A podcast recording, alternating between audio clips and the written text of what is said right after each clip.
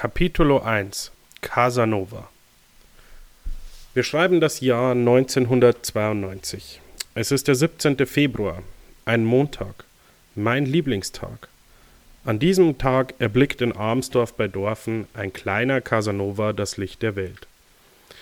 Er ahnte nichts von der Zukunft, von den Ups und Downs der kommenden Jahre, aber als er zum ersten Mal die kleinen empfindlichen Äuglein öffnet, erblickt er das Gesicht einer echt heißen Krankenschwester. Liebe Leserinnen und Leser, Ihnen wird klar sein, dass die Person, deren Geburt ich hier beschreibe, ich bin. Tobias Don Ryan Gigos Bohnschoß die Klinge Müller. Wie Sie sich sicher auch vorstellen können, hat mich dieser erste Kontakt zum weiblichen Geschlecht nachdrücklich geprägt. Auch meine gewisse Vorliebe für Krankenschwestern oder Frauen, die irgendwas mit Menschen machen, könnte hier begründet werden. Zu einer tief psychologischen Analyse bin ich nicht ausgebildet, aber retrospektiv betrachtet lässt sich bereits zu diesem Zeitpunkt sagen, der kleine Girgel ist in den Brunnen gefallen, in den Brunnen des Verlangens.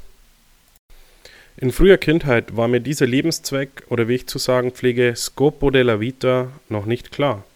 Doch unterbewusst hat diese in die Wiege gelegte Berufung schon so manche Entscheidung in meinem Leben beeinflusst. So möchte ich kurz einige dieser Entscheidungen umreißen. Schon die Wahl der Fremdsprachen im Gymnasium stand ganz im Zeichen der Eroberung des weiblichen Herzens. So hatte ich zunächst die Wahl zwischen einerseits Latein, der Sprache der Wissenschaft und Geschichte, und andererseits Französisch, der Sprache der Liebe. Ich entschied mich naturgemäß für letztere und lernte, wie ich allein durch Worte meine Mitschülerinnen der siebten Klasse ihre Unschuld in Fragen stellen lassen. Einige Schuljahre strichen ins Land und ich hatte wiederum die Wahl, lerne ich Chemie, eine Wissenschaft stolz in deutscher Tradition mit Schulpatronen wie Herrn Mock oder Herrn Gansel, oder treffe ich eine Entscheidung nach meinem Naturell und lerne die Sprache von Eros Ramazzotti und Giacomo Casanova, Italiano. Französisch, die Sprache der Liebe, brachte nicht den gewünschten Erfolg. Zu unerfahren waren die Probanden. Sie konnten ihre Gefühle nicht einordnen. Es musste die verbale Sprechstrange her, oder besser gesagt, der linguistische Schlüssel zum weiblichen Schoß. Somit entschloss ich mich zum Erlernen der Sprache der Verführer, und ich habe seither nicht einmal zurückgeblickt. Nur wenige Entscheidungen in meinem Leben hatten derlei Gewicht und Prägung für meinen weiteren Lebensweg. Es dauerte nicht lange und ich erhielt den Rufnamen Giggs. Was viele nicht wissen, ist es keineswegs eine Hommage an den berühmten Linksaußen von Manchester United. Vielmehr handelt es sich um eine Kurzform und zugegebenermaßen eine peinliche und plumpe Eindeutschung des italienischen Wortes Gigolo, Meines Wissens bezeichnet man damit einen charmanten Playboy, der auch viel Erfolg bei den Damen hat. Was auf diese Zeit folgte, waren Jahre des Exzesses. Zunächst war ich nur dieser freigeistige Playboy, gefangen in einem Strudel aus bedeutungslosem Sex, meist mit Frauen, und akzeptablen Handjobs zu einem vernünftigen Preis, von meist Frauen. Es dauerte ein wenig, bis der Name Gix für mehr stand als Verführung, Lust und die schnelle Nummer. Dieser Weg war steinig und schwer. Um mich weiterzuentwickeln, begab ich mich in die Höhle des Löwen. Um genau zu sein, in die Höhle des Jägers, der die Weiten der Savanne schon seit je jeher durchstreift. Michi Bach. Ich ergriff die Gelegenheit, um von ihm zu lernen. Was genau, das wusste ich zu diesem Zeitpunkt selbst noch nicht. Doch zunächst kam es ganz anders.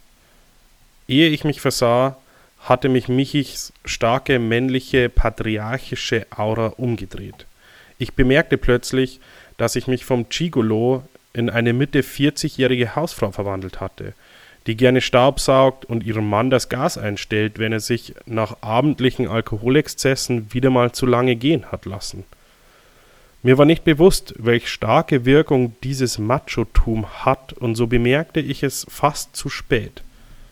Zum Selbstschutz und kurz vor dem Verlust meiner selbst musste ich nach fast zwei Jahren wieder ausziehen, um meinen Kopf frei zu bekommen und auch, um mir etwas Restehre zu bewahren. Die haushälterischen Fertigkeiten, die ich dort nachhaltig erlernte, möchte ich jedoch nicht missen. Doch ich realisierte, ich, Gix, nun eine Löwin, musste wieder alleine jagen, um wieder zu einem Löwen zu werden. Ich bemerkte Erfolg.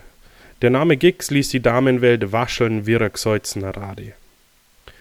Auch mein Beuteschema hatte sich in der Zeit im Lusttempel Veilchengasse gewandelt.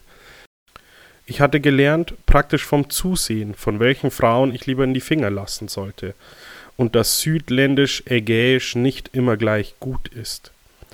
Ich wusste, dass meine Zeit als Gigolo irgendwann zu Ende gehen müsste, am Zenit ihres Schaffens. Zu stark war diese Seite in mir geworden. Sie ließ nichts übrig für Sesshaftigkeit. Nichtsahnend ging ich zu dieser Zeit bei einer Abriss-Skifahrt Waschelbeck betrunken in die Moonlight Bar, bereit, mein volles Gigolo-Programm abzuliefern. Doch alles sollte anders kommen. Ich wusste nicht, dass dies der letzte Abend des Tobias Gigolo sein würde. Und der Rest ist Geschichte.